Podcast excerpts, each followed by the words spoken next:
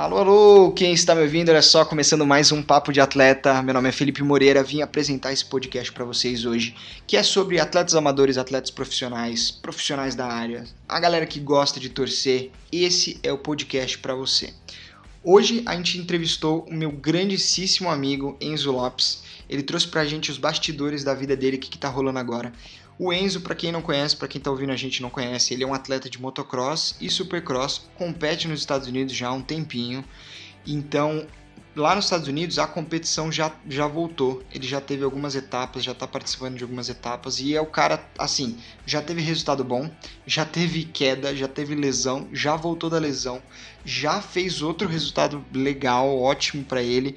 Então, tipo assim, isso tudo em um período de três semanas. Então, esse bate-papo ele me contou várias perguntas que o pessoal tinha, várias dúvidas que ele não conseguia responder todo mundo e a gente resolveu reunir tudo nesse podcast, passar para o máximo de pessoas que a gente consiga, mas para dizer que ele está muito bem, que ele está muito focado para as próximas etapas e para fazer a diferença lá. Então vamos ouvir, espero que vocês gostem. Siga esse nosso podcast aqui, Papo de Atleta, estamos no Spotify, no iTunes, no SoundCloud, para você não perder nenhum episódio e também porque eu vou trazer atletas assim como Enzo, profissionais e amadores que vão contar as histórias e carreiras e vocês podem acabar se inspirando e aprendendo muito com isso, como eu aprendo pra caramba. É isso aí, espero que vocês gostem. Valeu!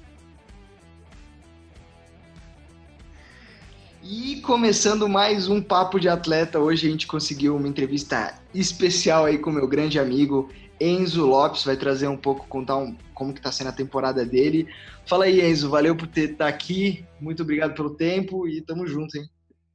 Porra, eu que agradeço, hein, Felipe? Sabe que é tudo nosso, hein? Valeu. O pessoal que está ouvindo aí, eu e o Enzo, a gente é amigo de longa data, então a gente está sempre junto ou nos Estados Unidos ou aqui no Brasil treinando. E então é um bate-papo bem descontraído para vocês entenderem também a situação do Enzo, que ele está lá nos Estados Unidos agora, que voltou essas corridas de Supercross, como que está sendo, porque com o calendário, com essa bagunça, essa pandemia, é tudo diferente. Então, vamos lá. Primeiramente, Enzo, queria saber como é que você está, como é que você está se sentindo, é, o que está rolando? Como é que tá seu corpo, sua cabeça? Fala pra gente. Cara, eu atualmente posso dizer que eu tô na melhor fase da minha carreira aqui profissional nos Estados Unidos. Infelizmente tive um percalço, né, de cair, bater o ombro. Até agora não, tô, eu não entendi como eu fui bater naquele feno, fez a moto parar e me jogar e eu desloquei o ombro, né? E, então tô tentando recuperar disso agora no momento e bati o pé também na última etapa, tô com um pouco de dor no pé, então agora eu tenho um, intervalo de 10 dias entre as corridas, então tentar recuperar o corpo para estar tá, é, do melhor jeito possível nas últimas duas etapas. É, eu estou em sétimo no campeonato agora, 10 pontos atrás do quinto lugar, e meu objetivo é esse, mesmo eu perdendo uma etapa ainda, eu ainda estou na briga por isso. Então, bom, acho que é isso. Estou num momento muito bom e só continuar trabalhando, né? Cara, que massa. E falando uma, uma coisa, uma curiosidade, você lembra na hora que você caiu, se você deslocou o ombro, na encavalada que você deu no triplo ou, ou quando você bateu no chão? Você lembra? Não, foi, foi quando eu bati no chão, hein, pessoal. Eu vi um cara comentou até em inglês na minha foto que, que eu desloquei o ombro no. Que eu desloquei o ombro quando eu bati na cara do triplo, mas não foi, foi realmente quando eu bati no chão. É, se der para quem puder aproximar no vídeo pode ver que eu caí numa posição bem perfeitamente para deslocar o ombro, né? Mas para quem não entendeu, eu não consegui pular o triplo aquela, aquela hora porque eu fui tentar fazer a ultrapassagem no Peters, eu vi que ele ia abrir muito, eu não ia ter velocidade suficiente para pular o triplo e ia dar na cara. E se eu pulasse, eu ia acabar saltando em cima dele ou do lado, a gente ia cair os dois juntos. Uhum. Então eu decidi abortar a missão. Só que pra gente, corre o AMA é mais difícil, eu diria, pular de 2 e 1 um, o triplo do que de 3, porque a gente na primeira volta a gente já pula o triplo, sabe? Então a gente não sabe a velocidade do duplo. Por isso eu acabei dando na cara.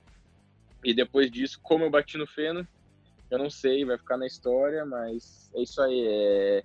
Eu não tenho ressentimentos de ter tentado fazer ultrapassagem no Peters. Uhum. É... Eu tava ali para briga, né? Eu tava ali para all-in, como a gente fala, né, Felipe? Para ganhar tudo ou nada, tava me sentindo super bem aquele dia. E, cara, aconteceu, era para ser a parte da minha história e isso aí, continuamos lutando. Não, é isso aí mesmo, você tava indo para para a luta, a gente sabe disso, a gente viu que você não estava satisfeito com aquela posição.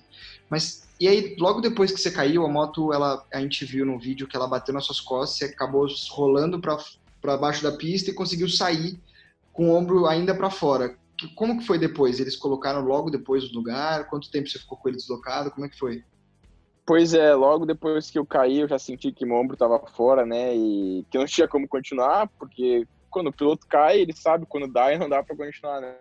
E graças a Deus o pessoal lá da Alpinestar, né, que são os médicos do AMA, eles são especializados nisso e eu acredito que tem que ter, tipo, tem que ter um médico especial para colocar o meu lugar, não pode ser qualquer um, né?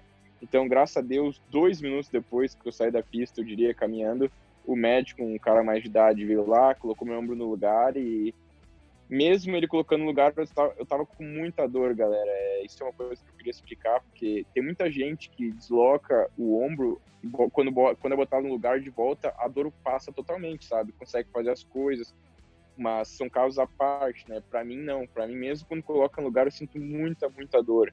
Então, três, quatro horas depois que ele colocou no lugar, meu braço ainda doía muito, eu tinha formigamento no pulso, coisas assim, sabe? E até na quinta-feira eu fiquei o dia inteiro com uma tipóia, sabe? Mas, bom, é, por isso eu decidi não alinhar na Last Chance, porque não tinha condição nenhuma. Se eu tivesse 1% de condição de alinhar com um pouco menos de dor que eu tava, eu teria alinhado. Mas eu decidi junto com o time que era melhor a gente abortar a missão e ver, fazer tudo que era possível para conseguir correr na, na outra etapa, né? Que graças a Deus deu certo. Ah, com certeza, né? Quando você desloca o ombro, não é uma coisa fisiológica normal, assim, para acontecer, né? No corpo é, é bem dolorido mesmo. E, e, cara, tipo assim, desde a sua primeira etapa, primeira não antes do, eh, não agora no break, eu tô falando lá da primeira que começou lá em fevereiro, mar, é, março para você. O que, que mudou daquela etapa, daquela sua primeira etapa, para essa sua primeira etapa agora? Porque eh, você andou bem mais legal, parecia você estava um pouco mais solto na pista. Pode ser impressão nossa por, pelo tipo da pista também, mas o que, que você sentiu de diferença do começo do campeonato, aí teve esse, essa pausa e depois voltou agora o campeonato agora. Como é que você está se sentindo? Cara, é, como falei, eu tô acho que no melhor momento da minha carreira profissional, mas eu acho que que mudou foi a confiança. É, começou super. Na verdade, a minha pré-temporada foi muito boa, eu tava me sentindo muito bem, só que em Tampa as coisas foram muito. Não foram legais, né? A corrida foi ruim, eu fiquei em 17, eu acho. E isso me abalou muito, porque eu tava esperando muito mais. E acho que até por isso foi mal, porque eu queria muito que eu deixei as emoções tomarem conta de mim, né? E então desde lá eu vim aprendendo cada etapa a mais. Depois eu fui pro Texas, fiz três corridas boas, né? Que era o Triple Crown. Então cada corrida eu fui ganhando um pouco de confiança e foi melhorando, sabe? Então eu diria que o melhor que eu me senti no Supercross até agora foi a etapa que eu me machuquei, né? Que eu tirei, desloquei o ombro do lugar. Eu tava me sentindo super bem nos treinos, foi o mais perto eu fiquei do pelotão da frente ali na, no, mesmo, no mesmo segundo. Então, cara, acho que foi isso, é confiança e independente de eu ter me, ter me machucado ou não, eu continuo com ela e eu sei do que eu sou capaz agora e é só uma questão de tempo. Esse é só o começo, eu diria. Ah, com certeza. E é isso aí mesmo que você falou. Eu acho também, o, todos os pilotos, você vê em entrevista em inglês, né? O Malcolm, o, Roxen, o Thomas, que eles sempre falam que eles pensam uma corrida de cada vez, né?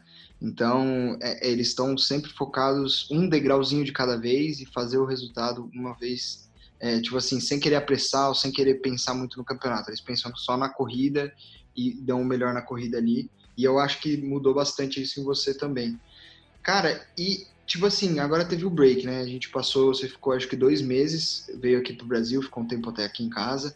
O que, que você aprendeu nesse período? O que, que fez você melhorar? Ou você acha que você piorou alguma coisa? Eu acho que não, mas o que, que você aprendeu nesse breakzinho que a gente teve?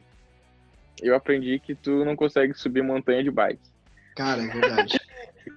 é só choradeira. Não, cara, é...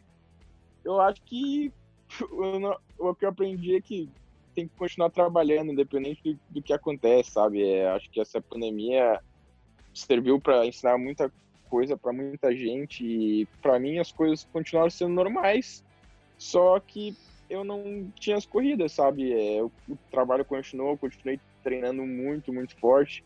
Como tu falou, eu tive é, tirei proveito da pandemia, voltei pro Brasil para aproveitar um pouco minha família, ficar aí com vocês em São Paulo, ainda é tuba também, foi muito massa. E, cara, quase nunca tenho oportunidade de voltar pro Brasil, então foi muito bom isso para mim, isso faz bem. E, bom, duas semanas antes, né, do AMA, eu voltei de última hora, tive, fiquei, tava até meio nervoso e meio assim por causa disso, que eu só tive duas semanas de treino de Supercross, mas não mudou muito, porque, como eu falei, ir pro Brasil me faz muito bem, independente se eu só treino motocross lá ou não, né. Mas, cara, como eu falei, acho que pandemia é, me ensinou a continuar trabalhando e é, acreditando nos meus sonhos e ter muita fé. Legal. E os caras lá no Club Max eles já estavam, tipo, treinando uh, motocross forte, assim, tipo, bem dedicado, ou eles ainda estavam um pouquinho no supercross? Porque lá é bem dividido, né? Como é que eles estavam lá? É, então, é, para quem não sabe, a gente teve uma. Eles estavam. Tinha um rumor que o AMA ia voltar dia 15, primeiramente. 15 de maio, em, no Arizona, era para ser. E, então, esse rumor saiu no início de maio. E nisso eu estava no Brasil. E o clube, quando viu isso, já começaram a treinar supercross. Então, é, eles tiveram duas semanas a mais de treino ali, o pessoal, do, do que eu, né? Eu tava no Brasil, eu tava meio assim, porque é tudo rumores, né? Não tinha como eu voltar para cá e não sair nada, entende? Então, uhum. eu fiquei no Brasil até a última hora que eu podia, teve, até ver que era oficial. Aí eu voltei, tive duas semanas de treino e, como eu falei, é, eu tava meio assim, mas não me prejudicou em nada, graças a Deus. Legal. E então, e agora a gente... não, deixa, deixa ah. eu só falar que como deu essa pandemia, né, o rumor depois, primeiro o rumor antes de tudo, antes de ser dia 15 de maio, era para continuar em setembro, outubro, né? Então todos os times focaram no motocross, né, que ia ser antes. É, tem que mudar a suspensão da moto e o pessoal tem que testar e coisas assim. Então por isso o foco virou pro motocross, mas depois, logo depois já virou pro supercross de novo. Então por isso. Sim, e como que você ficou sabendo da notícia que, tipo assim, confirmou que isso daí é, que ia rolar? Eu lembro que foi muito rápido, né? Mas conta aí pro pessoal que quer ouvir, como é que foi? Cara, tem que até contar que meu chefe de equipe tava meio puto comigo, que eu tava no Brasil, ele já tinha mandado mensagem que era pra ter voltado.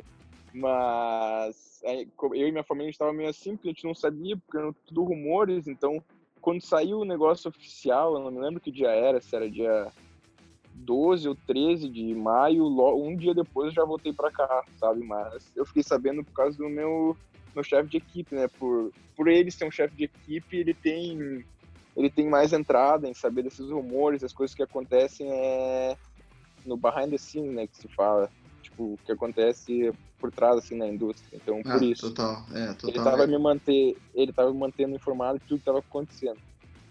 É, eu lembro, você mandou mensagem, acho que, era uma segunda-feira, falou, tô indo em quarta. Eu falei, caraca, muito em cima, mas que bom que deu tempo. Então, pelo menos você treinou um pouquinho de super ainda e, e foi pra corrida, né?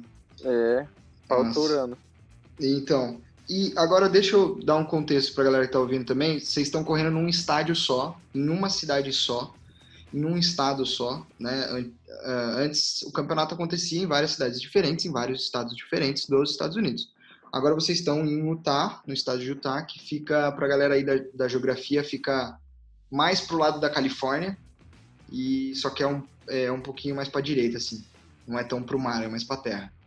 E em Salt Lake City, onde você está, é um lugar que é um pouco mais alto de altitude. É, aí você está no verão, então algumas baterias você ainda corre de dia.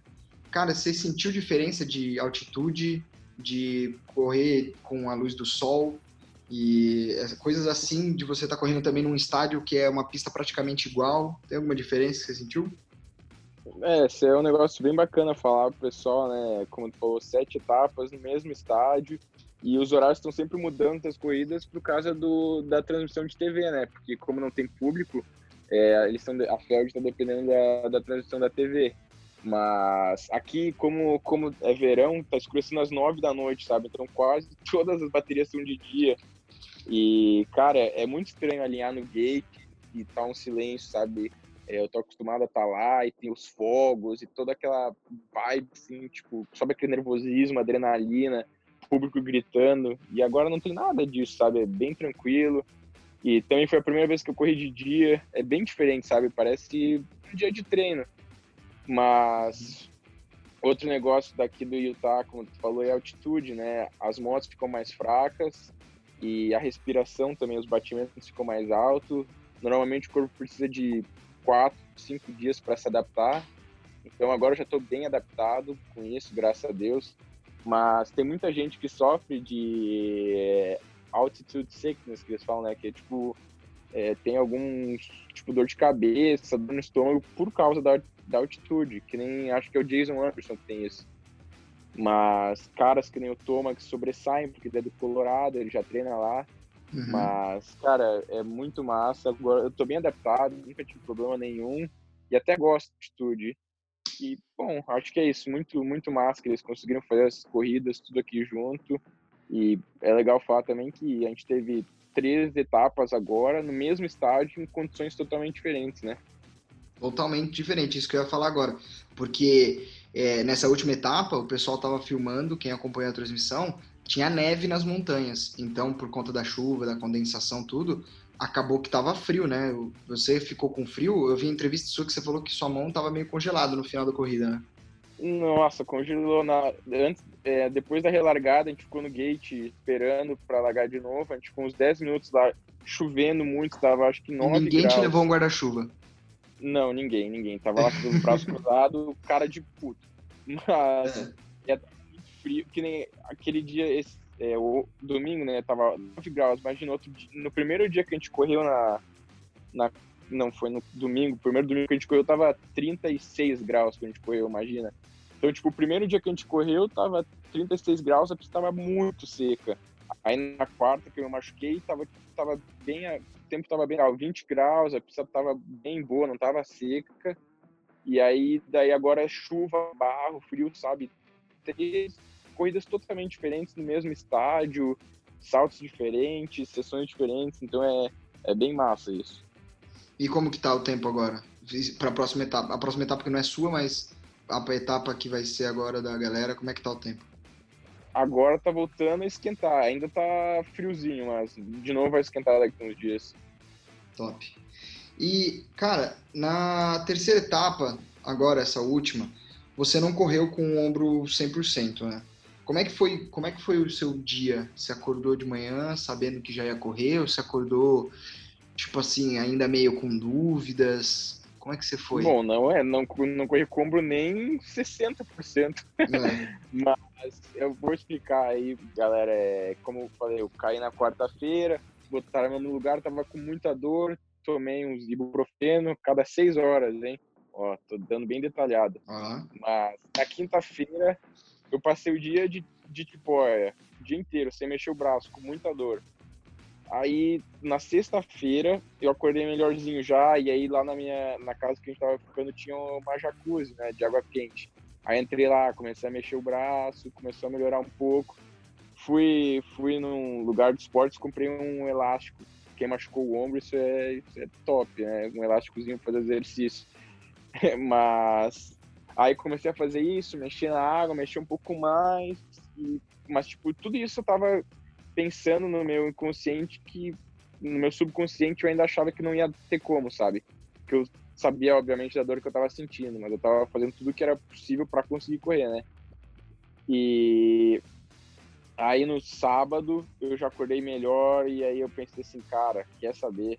Vou enfrentar essa dor aí e liguei pro, pro Maguila, ele falou assim, cara, tem que amar a dor. Eu falei, então vamos para cima. Continuei fazendo meus exercícios e sábado de noite, o pessoal do meu time falou que se eu fizesse uma flexão, eu podia correr. E daí eu falei assim, beleza, deixa comigo, amanhã de manhã eu faço. A gente acordou no domingo, fui lá, fiz a flexão, quase morrendo. Fui lá e corri, graças a Deus. Mas, é, como eu falei, galera, o, meu, o primeiro dia depois da corrida, eu achei realmente que não, não ia ter como, por causa da dor. Mas cara, é a força de vontade que, que me trouxe até aqui, graças a Deus. Determinação, eu nunca queria desistir. É, isso aí sim, cara. Na hora que o, o, a RacerX postou injury report lá, né? Pessoas, os, os pilotos que ficam machucados, e aí tava assim, Enzo Lopes out, dislocated shoulder, né? Ombro deslocado. Eu falei, como assim, velho? Na hora eu te mandei mensagem, Aí você falou, cara, eu acho que o cara entendeu errado, só se foi, porque é, você não falou nada que não ia, né? Você só falou que tava com dor e que talvez não desse, mas você ia tentar. E no é, final deu muito certo, né? Tudo... É, tava falando que tava fazendo tudo que era possível para correr, porque isso era na sexta ainda, eu tava meio assim, mas ele não sabe que a gente é brasileiro, que a gente não desiste nunca, né? Nossa, aí sim. E, e aí eu acho que a chuva te ajudou um pouco, né, também. Porque na chuva, apesar da lama você ficar um pouco mais. Ter que ficar mais esperto na moto, mas o pessoal começava a fazer muito básico. E, e aí não, não tinha uma certa dificuldade para você, né, nos movimentos da moto. É, como tu falou, é, eu acredito que o barro tenha me ajudado para quem me conhece sabe que eu sou do sul, lá chove muito, então eu adoro barro. É, mas eu queria estar tá em 100% correndo barro, que eu sei que eu poderia ter feito um resultado muito melhor do que um oitavo, né? Mas devido às circunstâncias que eu estava correndo no oitavo, foi como uma vitória para mim, né? Mas é, no barro, normal, normalmente não, né? Sempre é, a gente faz sessões básicas, né? Que é 2-2-2, a pista inteira, as costelas não tem como passar batendo porque é, ficam muito lisas. Então acredito que isso me ajudou muito. Mas outro lado que é ruim do barro é porque tem mais é, momentos que o cara erra, sabe? Que faz um movimento brusco e acredito que é isso que mais machuca meu ombro, sabe? Especialmente nas costelas, assim, que fica é, esticando o braço e tal. Por isso, só essa é a parte que eu diria que é pior do barro, sabe? Esses movimentos inesperados da moto, esses movimentos rápidos mas acredito que Barro me ajudou mais do que me do que piorou, eu diria. Bom, que bom então. Que bom e agora você recuperando para a próxima daqui mais ou menos uma semana.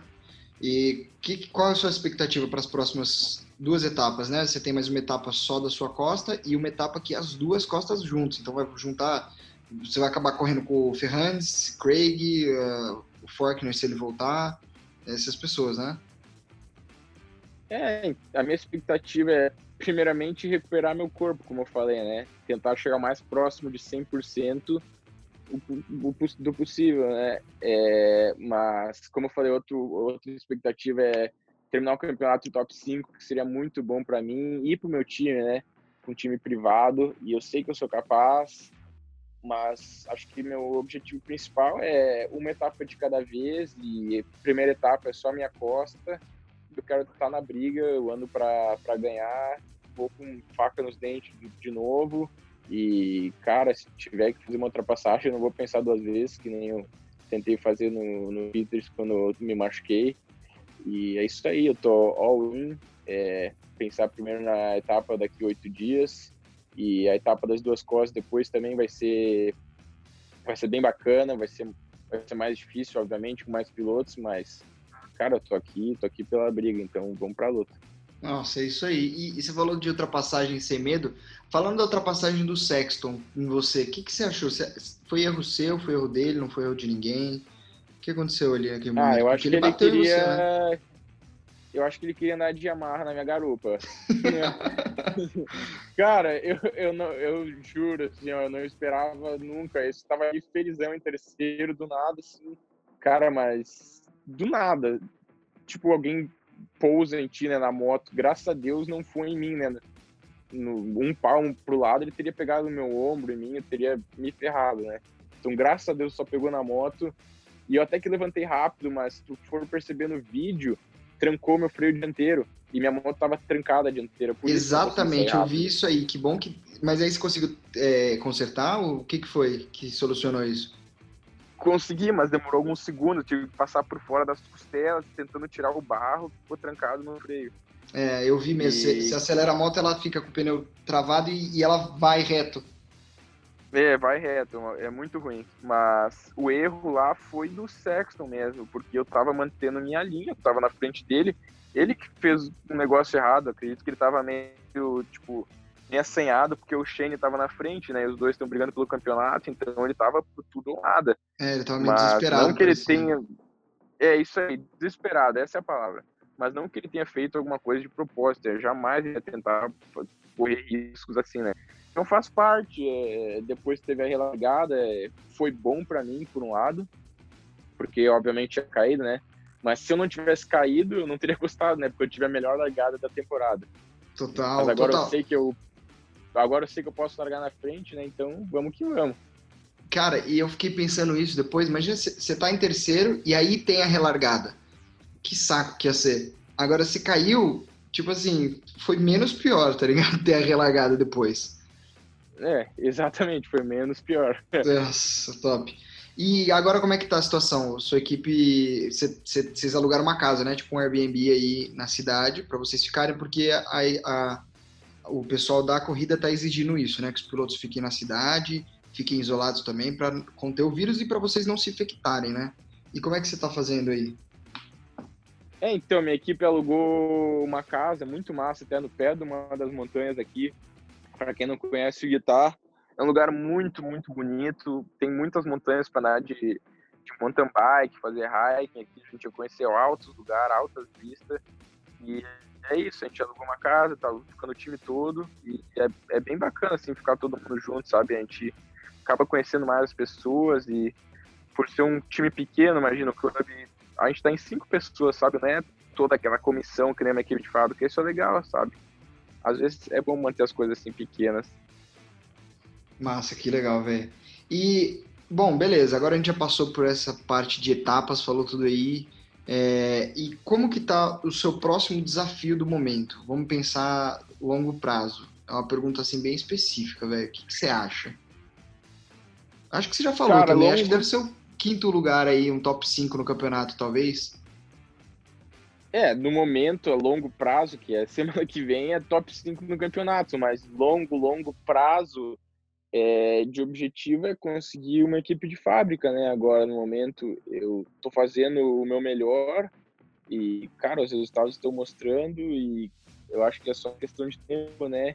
De eu ter uma oportunidade de novo numa, numa equipe de fábrica, se Deus quiser. E, cara, é como eu falei, eu tô fazendo minha parte, só aguardar. Não tem mais nada que eu possa fazer além disso, né? Tem que ir lá e uhum. mostrar na pista que as coisas vão vir. Mas a longo, longo prazo, assim, anos, continuo mesmo, é ser campeão americano de Supercross. Eu sei que eu sou capaz. Isso aí tudo é um processo, porque tu vê o pessoal que tem o Shane, assim, o Nicholas, eles são tudo pessoal mais velho, né? Eles têm 27, 28 anos, então eles levaram tempo para chegar até lá. Uhum. Obviamente o Sexton também tem minha idade, mas são casos à parte, sabe? É um em dez que faz isso. Então é só questão de tempo, continuar trabalhando que a gente está no caminho certo. Com certeza, e os resultados não mentem e a sua força de vontade também não. Os caras com certeza vão levar isso em consideração, porque muitos pilotos não, às vezes iam estar tá fora da próxima corrida por conta do ombro, para não forçar, entendeu? Porque aí o cara já tem um contrato e o cara não quer estragar esse contrato. Tipo assim, sabe? E você. É, não quer correr riscos. É, e aí você tá all-in mesmo, e isso daí mostra pros caras que você tá disponível a, a lutar até o fim, com certeza. É isso aí. Massa. Oh, e agora pro MX, cara, o que que tá rolando aí nos, nas, no box aí? O que, que o pessoal tá falando do MX? Como é que vai ser esse ano? É, o motocross, é, saiu o calendário agora, começa dia 18 de julho, se não me engano, em Ironman. E eu não tenho nada, galera, até agora. É, não tem, tipo, nada, nada mesmo. Não tô falando isso por, só por falar, tendo alguma coisa querendo esconder. Muita gente acha isso. Eu não tenho nada e minha equipe só faz o Supercross, que é uma equipe privada e fazer uma motocross são muitos custos por conta né, das viagens, por ser longe. Então, por enquanto, eu não tenho uma equipe, eu não sei o que vai acontecer. E como a gente falou no início, né, acho que tem que levar uma corrida de cada vez, um dia de cada vez. Não adianta querer pular as escadas que tu vai acabar tropeçando uma hora, né? Então é um, degrau de cada vez. Focar na recuperação agora, focar nas últimas duas e deixar nas mãos de Deus aí o motocross, né? Porque por enquanto não tem nada realmente, mas se for para ser, vai ser. Legal, exatamente. Eu acho que é isso aí. Tem que viver um passo de cada vez. E aí o campeonato americano o de motocross vai acabar bagunçando o calendário de é, nações, o, vai, vai terminar só em novembro, provavelmente, né? É, o campeonato termina em outubro, eu acho. Então, Nossa. é, mexeu bastante aí. Mexeu com nações e normalmente a temporada acabava em agosto, né, do AMA, então é, mudou bastante essa pandemia. Pode crer. Cara, então é isso aí, Enzo. Eu acho que a gente reuniu as, eu reuni as melhores perguntas aí que eu acho que era a dúvida de todo mundo, que muita gente vem falar comigo, vem falar com Maguila, e tem as dúvidas, mas tipo assim, às vezes você não consegue transmitir tanto porque você tá no foco aí, você tá sozinho, né? Apesar de estar tá com a sua equipe, você tá sozinho. E aí não consegue transmitir. Então valeu aí pelo seu tempo. É, espero te ver melhor nas próximas corridas. Vai ser animal te ver lá no, nos top 3. Vai ser demais. Obrigado aí, velho. Não, eu que agradeço e, cara, é como tu falou, eu tô sempre focado aqui durante a semana e como as corridas são muito seguidas, não tenho muito tempo para ficar postando coisa e tal. Eu fico meio off das mídias sociais quando eu tô em corrida, então é bem bacana ter esse break pra gente poder fazer isso e responder as perguntas do pessoal, né? E já aproveitando isso, queria agradecer a todo mundo de coração mesmo pela, pela torcida, pelo carinho, pelas mensagens que eu venho recebendo. Isso para mim não tem preço. É, sempre foi meu sonho e ainda é ser um Ayrton Senna do motocross no esporte e levar a bandeira do Brasil para o lugar mais alto do pódio. Eu, eu creio que eu estou no caminho para isso. Eu ainda sou um cara que anda ali quinto, sexto, sétimo mas a minha hora vai chegar, eu sei que uma hora eu vou levantar a bandeira lá no lugar mais alto, lugar mais alto, e isso é só uma questão de tempo. Mas, bom, agradecer a minha família por, por sem eles eu não estaria aqui hoje. Valeu, Felipe, também aí, né, pelo podcast, muito massa. Sandrinha, Poti, Rato, é, nossa, tanta gente, cara, que, bom, sem palavras. Obrigado de coração aí, é tudo nosso. Valeu, Brasil. Valeu, Enzo. É nóis, mano. É nóis.